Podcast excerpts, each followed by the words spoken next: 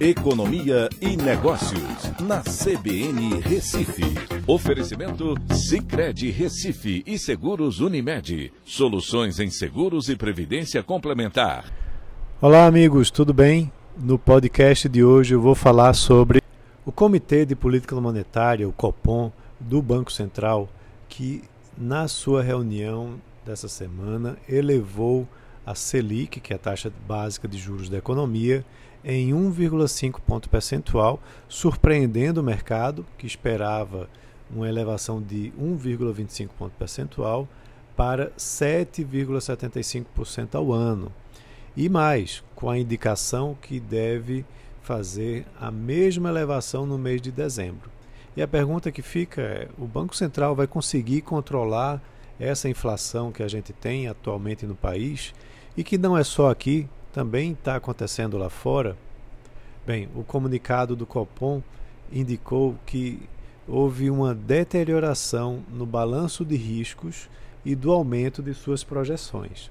Ou seja, traduzindo, para a inflação convergir para a meta do ano que vem, o ritmo de ajuste precisou ser intensificado, com um maior aperto monetário, entrando é, cada vez mais no território contracionista, ou seja, desaquecendo a economia brasileira.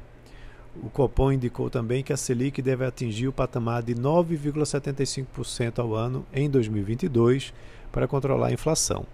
Essas previsões, segundo o Copom, poderão ser repensadas, a depender do comportamento das variáveis macroeconômicas observadas por eles, como o IPCA, câmbio e a situação fiscal. O prolongamento dessa política fiscal de combate à pandemia, né, que é o Auxílio Brasil, promove um risco fiscal adicional que fez o Copom aumentar a intensidade das elevações da Selic por conta de uma demanda agregada mais pressionada. Ou seja, a mudança da semana passada impactou a decisão.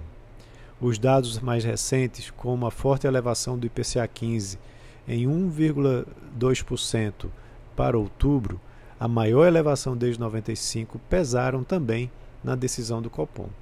Essa pressão vem de componentes mais voláteis, exógenos, né, que não fazem parte dos itens que representam o núcleo da inflação, e isso preocupa. Então, a resposta para a pergunta que eu fiz, né, se o BC, se o, através do Copom, vai conseguir controlar a inflação, não necessariamente vai conseguir controlar a inflação se depender de componentes exógenos fora de controle, mas ele faz o seu papel em impedir que a inflação contamine os núcleos da sua composição, sendo contracionista na sua atuação atual. Então é isso. Um abraço a todos e até a próxima.